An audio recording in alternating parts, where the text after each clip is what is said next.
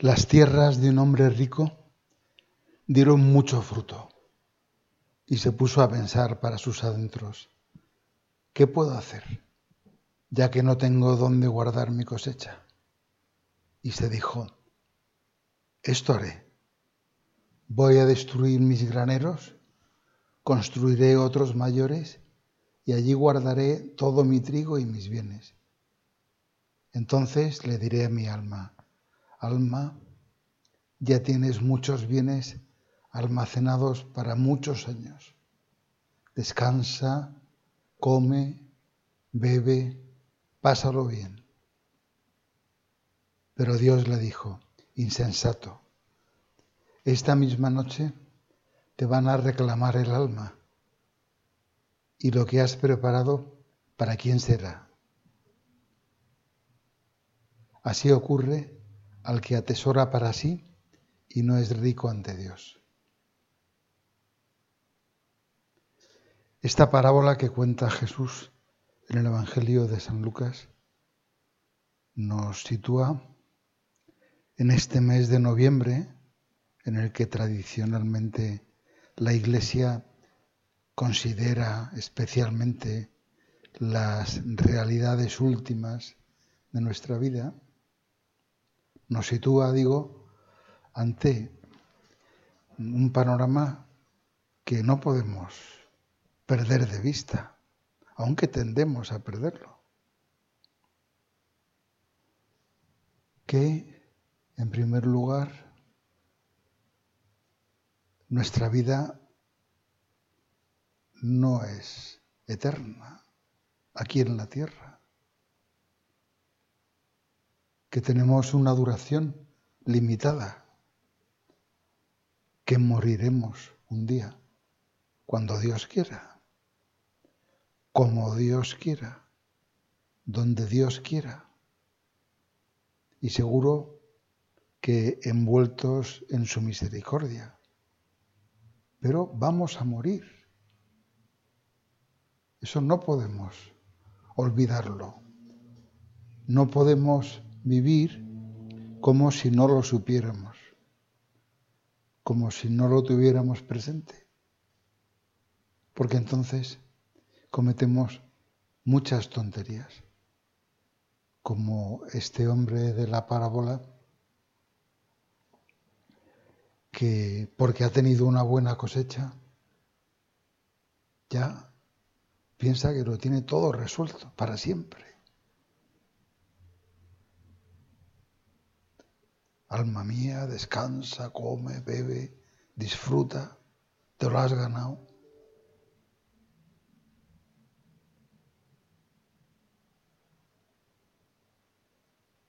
Al final de la parábola el Señor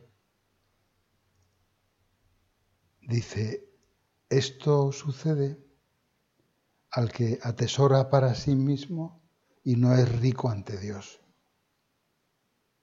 al que pasa su vida buscando cómo satisfacerse a sí mismo y no se preocupa de invertir en lo que realmente dura.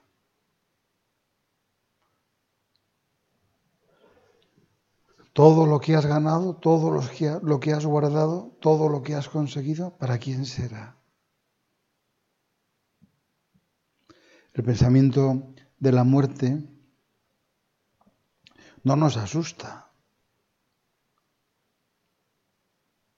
La Iglesia no nos recomienda que consideremos estas verdades para vivir atemorizados o encogidos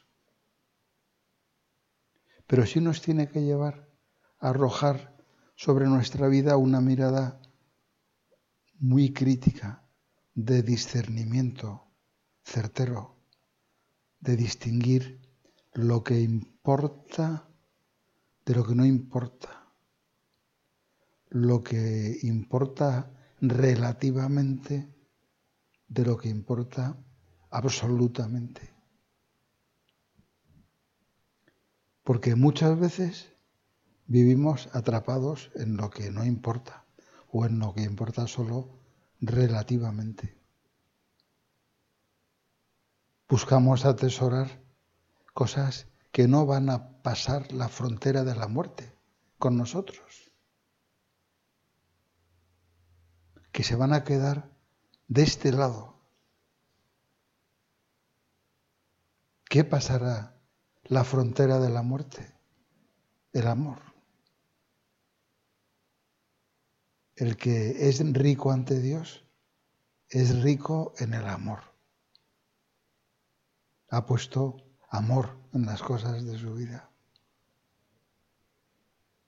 Ha invertido, aunque a veces con trabajo, con esfuerzo, con sacrificio, con dificultades, siempre con alegría. Ha invertido en lo que vale la pena, en lo que nunca va a perder, en lo que sí que se llevará consigo al otro lado, en aquello de lo que vivirá para siempre.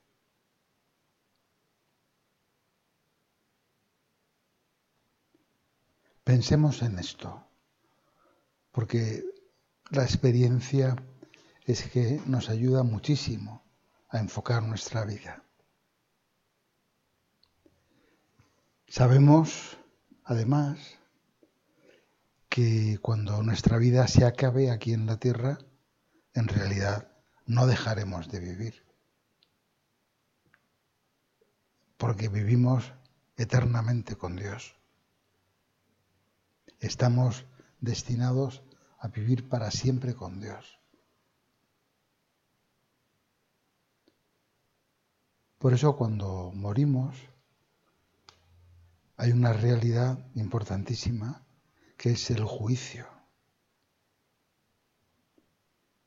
el discernimiento de la verdad de nuestra vida, de dónde tenemos el corazón.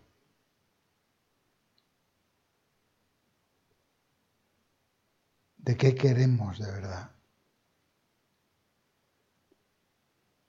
A veces pensamos en el juicio de Dios como un tribunal humano en el que hay unos jueces severos, un jurado público, unos abogados, argumentos, discusiones, pruebas. No hay nada de eso.